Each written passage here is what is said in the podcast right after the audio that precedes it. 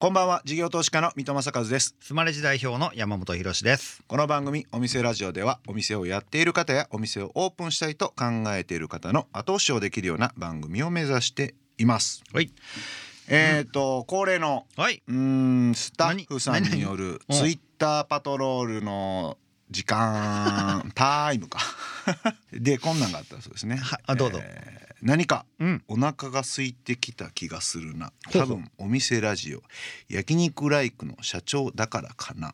焼肉ライクの？方が来ていただいた時の話ですよね。ありがとうございます。で Voicy も結構はい。好評で、後から Voicy で聞いてくださる方も結構いますんでね、今もなんか1回あたり300とか400回ぐらいねで結構聞いてくれてて、合計で数万回聞いてもらってましたよ、うん。うん。頑張っていきましょう。ぜひだからラジオ聞いてもいいんですけどもあの Voicy はお本編もそのまま、あ流してますんでぜひ皆さんフォローしていただいて聞き逃さないようにしていただぜひぜひ。なっていう感じですよね。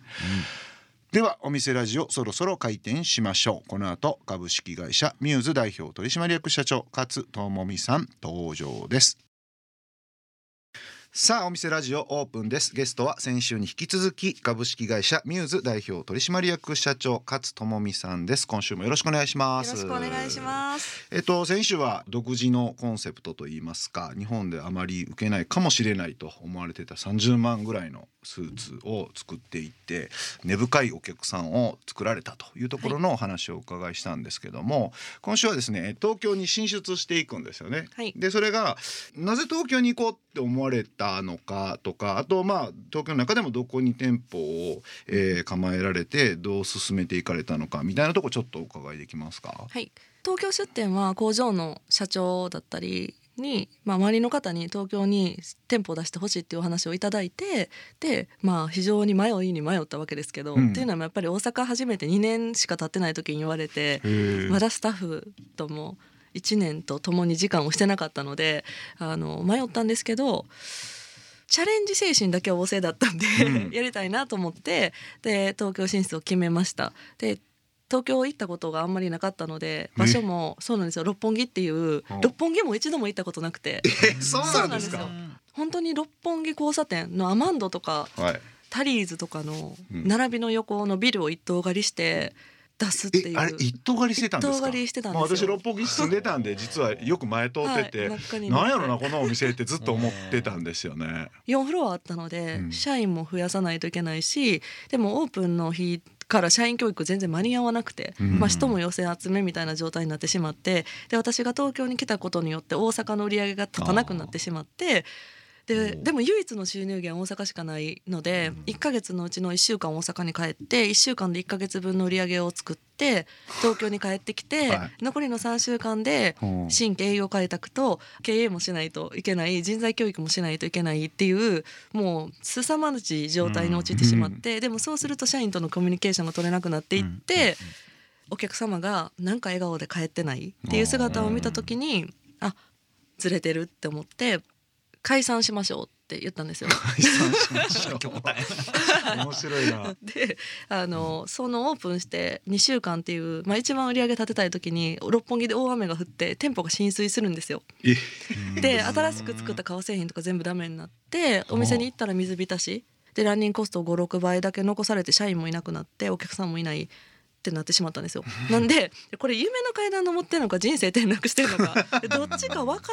らんねんけどっていうはまあ状況に陥ったんですけどでも死ぬ物狂いでやるしかないのでい。でそこから銀座にも展開されていくってことですか？そうですねでその時にこうまあすごくしんどくなっていったんですねやっぱり。うん。やっぱ大阪でめちゃくちゃ頑張ったんですよ、うん。もうきっとこれ以上できないって思うぐらいで人って同じこと2回できないじゃないですか、うん。本気の努力って人生そう何回もできないなと思ってて、でやっぱりできなかったんですよ、うん。で売れなくなったんですよ。今売らないと会社潰れんのに売れへんくて。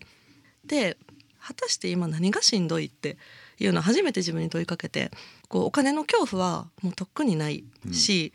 こうお客さんがいないことでもお店が潰れることでもない仲間がいないことだっていうことにまあ気づきまして、全力じゃなくて協力の方が強いっていうことをまあ知らなかったわけですよ。なんで一人で全力だったんですよね。でこれは協力してくれるほんまの仲間を見つけないといけないと思ってからなんか自分が口にする言葉が弱音も出てくるようになったし困りごとも出てくるようになったし。でするとあの今でもずっと一緒に走ってくれてる右腕左腕となる仲間ができて、うん。それでまあお店も V 字回復してうん。売り上げも上がっていってでミラノコレクションの話も出てきたっていう流れに回復していくすんですよ。ごいですね。そもそもミラノコレクションってどうやって出るんですか？なんか遠遠いすぎて我々全然わかんないですけど。そうですねもう私もすごい縁が遠い話だったんですけど、はいあのまあミラノコレクションに出ていたこう日本のデザイナーさんがいましてそのその人はまあレディースファッションメンズファッションで出てたんですけどやっぱりこうスーツってアパレルの中でもちょっと難しいんですよねスーツはスーツでスーツだけの歴史みたいなのがあるのでうんなかなかこう知らない人がファッションショーで展開していくのは難しいっていうところがあってでオファーをいただいて一緒にミラノコレクションやりませんかって言われたのでオーダースーツがこうミラノコレクションに出るっていうのが、まあ、日本の歴史上なかったので私の目的はミラノコレクション出て新しい新作を発表してこう売り上げを上げて顧客を獲得するではなくてまずは自分の会社のステージを上げる。で目指す目的地に行ける大きな手段だったっていうその、まあ、愛され100年先まで愛されるブランドを作るための一つのうん。通過点かなっていううん。感覚でなるほどな出ました。確かにミラノコレクションに出てるスーツですねんって言ったらそれだけ全然付加価値も違うでしょうしね、はい。イメージも違うでしょうし。そうですね。わかりました。で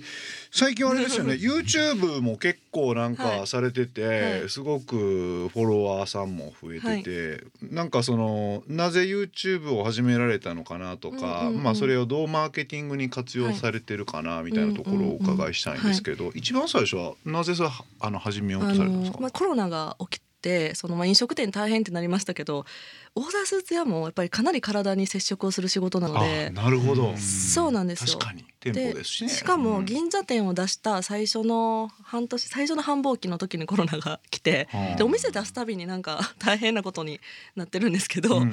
まあ、お客さんはもちろん来なくなるじゃないですか。ただお店を閉めなかったんですね、うん。お店を閉めてしまうと職人さんの仕事が本当になくなってしまう。工場が潰れたら再起不能になってしまうじゃないですあかね。なのでそれだけはできないと思って開けててでもお客さん来なくてでも私は相変わらずビクトリースーツを着るのか着ないで死ぬのかの選択をうん。日本中の人に一度はしてから死んでほしいって言ってて、うん。でもじゃあ日本中の人がどんだけミューズのこと知ってんねんって思った時に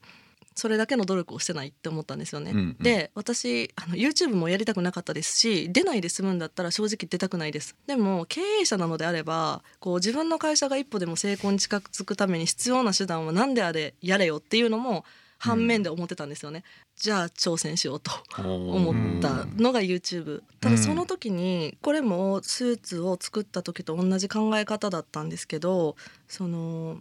私にできることは何だろうって考えた時にそのスーツのハウスハウトゥーだったら他のスーツ屋がそれをやりだしたらそれを見てもいいわけじゃないですか、うん。私から学び取る必要はないのでで私にできることは夢を持って生きることの素晴らしさを発信すること。うん。私だけがやってること。うん。私の人生として。うん。つまずいたこととか、うん。こう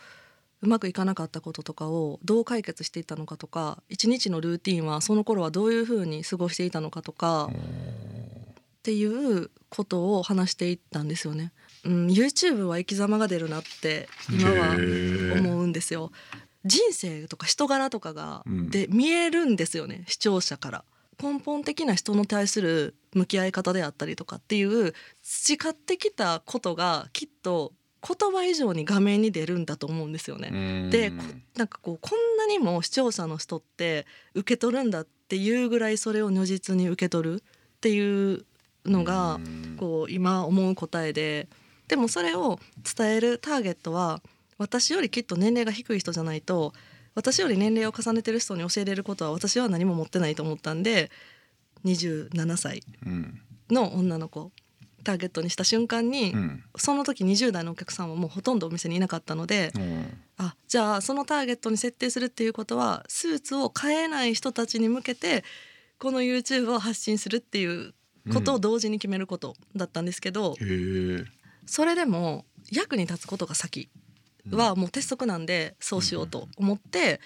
とにかくスーツのことは1割ぐらいで、うんうんあとはその人たちに対して役に立つだろうって思うことだけをうんひたすら発信していってそうするとその通りペルソナ通りの人たちが視聴者になってくれて結果その人たちにまでこうスーツが届くようになって新しい顧客層を獲得することに成功したっていう状態に今はなりました。えーお送りしているのは勝さんセレクトの曲ですが、えーなんでこの曲を選ばれたんでしょうか？なんか自分の一緒に働いてくれている社員とかずっとついてきてくれた仲間とかお客様とかを思う気持ちがこういう気持ちなんですよね私の。うーん。なんかこう悩みとか苦しんでることとかがあったらなんか全部私に打ち上げて頼ってくれたらいいよって、私はずっとこう見守っているからねっていうなんかような曲じゃないですか。うん。それがそのまま本当にこう社員に対してずっと一緒にあ走ってきてくれた仲間に対して思いますしお客様に対しても思うしなんか出だしの限られた時の中でどれだけのことができるだろうっていうのもやっぱり私も100年カレンダーとか作って死ぬ日を書いてるんですよ。限られた時間。どれだけミューズに対して全力で走ることができるんだろうっていうのとこう向き合ってやっぱり100年先まで愛されるブランドを作るきっとこの人だったらできるはずだと思ってお客さんも社員も来てくれてるっていうのはあると思うんで時間っていうのは命じゃないですか。なのでこう出だしからも思うことがあって。んなるほどなるほど、い、や俺もこれ一緒なんですよ。うーん。あーすごいわかるわと思って。えーなるほど。はちなみに私の1番2番は長渕剛でした、えーお送りしたのは「愛ストーリー」でした。スーツを買った方々のコミュニティっていうか、はい。集まりみたいなのもされてるじゃないですか、あの辺の意図とか、はい。あれどういうふうにして運営されてるのかとかも含めちょっとお伺いしたいんですけど。あのビクトリースーツを着た人であれば全員無料で入れ入れるとか無料で参加可能参加というか無料で入れるコミュニティ、ビクトリークラブっていうのを何年前だろう？2016年の8月にやり始めたんですよね。ビクトリークラブの、うんまあ、スローガンが「人の夢を笑わない心の才能を養う場所」っていう風にしてるんですけどやっぱ夢を持ってご来店されるお客さんがとても多くてやっぱ私たちこう人の人生に寄り添うお店でありたいなっていうのがあるのでなんかこう打って終わりになりたくない。で、うん。打った後にその人がちゃんとなりたい姿になっていけているのかっていうのも見守りたいですし人生って人との出会いで変わるわけじゃないですか。であればより良い出会いができるプラットフォームがあればなんかスーツ以外にもお客様の役に立てるんじゃないかって、うんまあ、思って始まったんですよね。なんか私もやっぱり実際起業したての時にこうたくさんの人に応援してもらいましたしたくさんの人に自分の夢やコンセプトを聞いてもらうところから会社が始まってるのでなんかお店に来た人たちっていうのは少なからずミューズの思想に共感してくださっていて、うん。価値観が近い人たち価値観が近い人を見つけるのが大変なんですよね、やっぱり。何が大変って。なのでそれだけ価値観が近い人たちがいてしかも私は夢をたくさん笑われてきたので人の夢を笑わないぞっていうスローガンを掲げてる言ったら安心できる集まりなんですよ。怖くないんですうん。よそこの集まりでは。夢を語っても怖くないしで価値観が近いし、そしたら絶対ビジネスって発展すると思うんですよね。うん。しまず人生が豊かになるだろうしでそこでこう今だったら本当に二十歳の子とか、まあ、学生もそうですし新卒の子も来る。私たちはその二十歳の子からも学ぶことができるし時にはその子たちがお客さんの会社に就職したりとかもちろん事業パートナーになる時もあるし1年に1回そのパーティーを開いてるので集まりに来てこうもう一度エネルギーチャージをしてうん1年を締めくくる方もいるしうん。なんかそういう場にしたいなと。そのビクトリークラブカードっていうのを納品の時に発行させていただいていて、うん。そこに名前と人生の目的地の2つだけ書いてもらうんですね。人生の目的地を書くんですか？あのへー。なんか私だったら100年先まで愛されるブランド作りだし何を大事にしているかが近いから仲良くなれるわけじゃないですか。プラスそれを自分も知って相手も知ってもらうっていうのはできることではないのでうん。なかなか、で私はそれを2時間膝つき合わせてやってきたんですよね。うん。なのでそのそれを納品の時に書いてもらって自分とも向き合ってもらいますしもうその毎回の納品でそれを書くっていうのも一つのイベントになっていてで私たちはそれをもう全員のお客さんのそれを全部もうちゃんと管理していてこのお客様はこの人生の目的を持ってこの人生を歩んでいるっていうことを社員全員が知っているしうん。私も知ってるしでビクトリークラブに来たらその名簿に人生の目的地が全員書かれているんですよ。逆にその役職とか何業かとか、まあ、そんなことは正直どうでもいいと思っていてそれも書いていない、うん。で本当に人対人で出会うっていう。そう本当は出会った後に知れることを先に知って出会うんで、うん。化学反応起きるのもすごい早いですし。そうですよね。そうなんですよ。うん。であとはそのスーツって他の人がどんなスーツ着てるのかって見る機会がないじゃないですか。うん。なんであここのお店にはこんなお客さんが集まっててこんな風なみんなビクトリースーツ着てるんだと。確かに。でだってそれぞれ違うわけですそうもんね。なんですよ。でミューズがやっていることを有言実行しているバーなんですよね。そのビクトリークラブっていうのが。これが私たちがずっとやってきたことを承認できている場なので、まあ、お客様も毎年ここにまた来ようと思ってリピートの機会にもなっているし、うん。すごいですね。うん。なんかキャリアメンターまでやってますみたいな感じですね。継続的に。そんななんか何ですかね。あのこう人生に寄り添うってことを実感できる瞬間って喜びも悲しみも分かち合えた時だと思うんですね。なんでお客さんが嬉しいこととかがあったらお店になんかもう今回この契約決まったでって言いに来てくれたり連絡してくれたりとかなんかこううまくいかへんかったら今ちょっといけてないねんって連絡くれたりとかっていうそういうなんかこう関係性を育むっていうのは商いの根本だと思うんですよね。うんその隣の家の人に魚もらったからあげようとかそのお返しにこう野菜が取れたからあげようかっていうその物々交換自分以外の誰かのことを思う思いやりからビジネスになっていったわけじゃないですか。なんでその根本的なことが消えていっている虚しさであったり孤独感であったりとかそれが埋まる場所を作る承認されてる場所を作る私のブランドの定義がそのそこに行くことがゴールになることうん。なんですよね。小学生になったらいつディズニーランド連れて行ってくれるのとか大人になったらリッツ・カールトン泊まれる日来るのかなって、うん。人生の中にそれがあれば嬉しいなと思う。で行くことがツールじゃなくて行くことがゴールである。私はそういうブランドを作りたいなと思ってたので、うん。いつか成人式を迎える時はミューズのスーツ着たいなとか子供ができたらミューズのスーツ着せてやりたいなとか、うんなんかそういうゴールになる場所になれたらそれがイコールブランドになるっていうことだなってなんか思ったんでそのビクトリークラブもそうですしお店の形もそうですし人の人生に寄り添って飽きないっていうものの本質がちゃんと体現化されてる会社を作ることによってブランドにしていくっていう。なるほどな。そのために一つのこのツールとしてじゃないんでしたけどスーツってものすごいハマってる感じしますね。今お伺いずっとしてるとね。ね。わかりやすいし毎日着るしとうんよかく言われるのはうん。じゃあもうスーツやらん方が経営者ビジネスマンとしてはもっと多分大きいことできてると思うとかかシン言われボルとたりはする。してすごくいいですけどね。うん。わかりやすいっていうか。うんうん毎日目にしてなんか戦闘服みたいな感じになるわけですもんねうん確かうん。に。収録前にちょっとその会社名のことについて伺ってた時に、はい。はい。ミューズってなどういう意味ですかっていうちょなんかシンボルみたいなイメージそうって。いうのですね。あの古代ギリシャ時代に、まあ、アーティストとか作曲家とか何かを生み出す人にインスピレーションを与える唯一無二の女性の存在をミューズってうん。呼ばれたわけですよね。なので、まあ、我々もそういう存在になりたいなと。うん。私たちに出会うことで皆さんがこう自分のアイデンティティをこう証明できるよううなん。状態になっていく、うんうん。今までスーツというのはルールであったと思うんですよ、うん。そのビジネスの中でこうルール。着てるっていうより着さされてるみたいなルール。ですもんね。だったんですよね。で私は私たちはスーツイコール自由にしたいんですよね、あのスーツはビジネスでだけ着るものではなくて、うんそれを着ることでちょっとした食事も楽しくなるだったりとかなんかそういうこう自由を証言するものにしたいなと思うのではあ。別にビジネススーツが売りたいわけではない。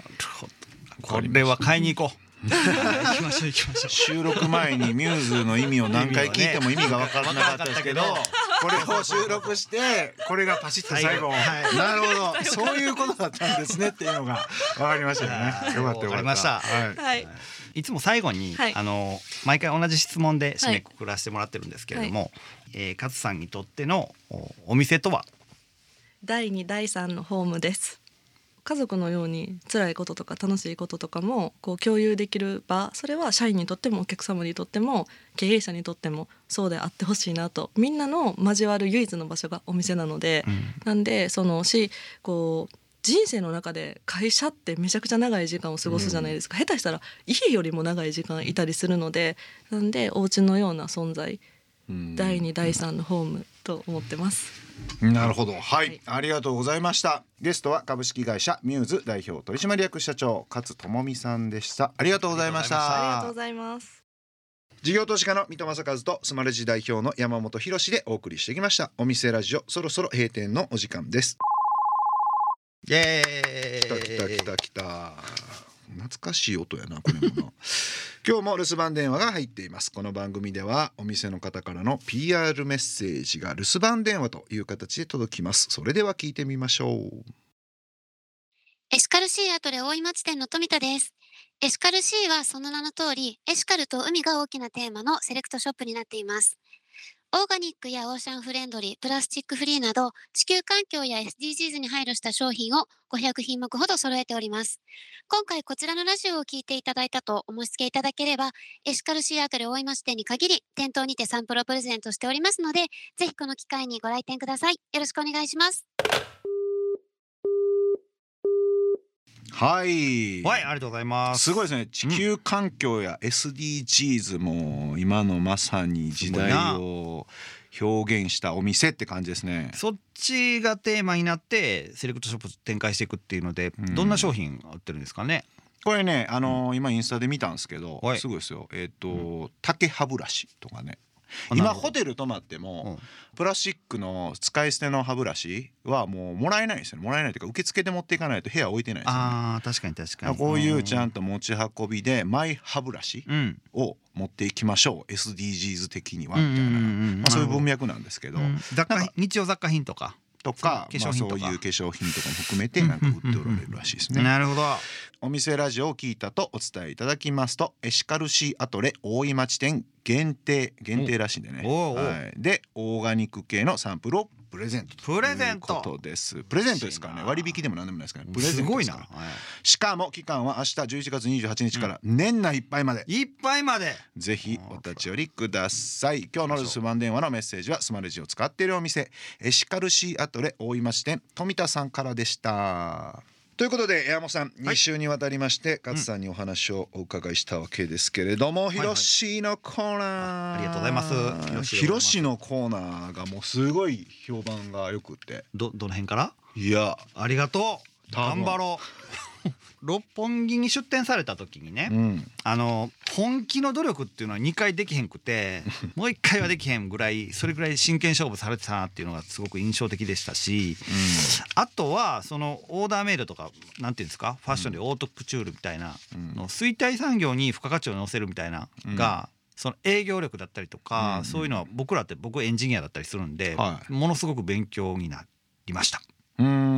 んコンセプトをちょっとうんチェンジすることで衰退、まあ衰退までいかないかもしれないですけどね、うんうんうん。あんまり、まあ、ちょっと社社用な。っぽいとこでも、うん。えー勝ち筋があるってことですよね。はい、うんなるほど。山本さんが、えっとその勝さんのお話を聞いてて、はい。えー日回勝負するのはしんどいって言ってたところ、めちゃくちゃメモしてるの俺隣で見てたんですよ。しんどいんですか山本さん？同じことをねもう一回やっぱりやるって大変ですよね。すごいメモしててたな、こいつメモしてるなと思ってました。ええこと言ってはるわと思ってバーンメモしてた。はい、二度目も頑張ってください。頑張ります。さてお店ラジオでは番組の感想や我々二人に対する疑問質問など皆さんからのメッセージもお待ちしています、メッセージの宛先はメールアドレスお店アットインター FM.jp お店アットインター FM.jp までお送りください。えースマレジの公式ツイッターでもメッセージを受け付け中です。ダイレクトメールではなくてハッシュタグお店ラジオとつけてつぶやいてください。私の方から必ずお返事いたします。また放送から1週間は radiko のタイムフリーで聞けることはもちろん AuDee や YouTube でも配信中です。詳しくは放送後記をご覧ください。他にも音声メディア Voicy では放送で紹介しきれなかった未公開部分などを配信しておりますのでそちらもぜひ聞いてください。それではここまでのお相手は三戸政和と山本博史でした。お店ラジオまた来週ご来店お待ちしています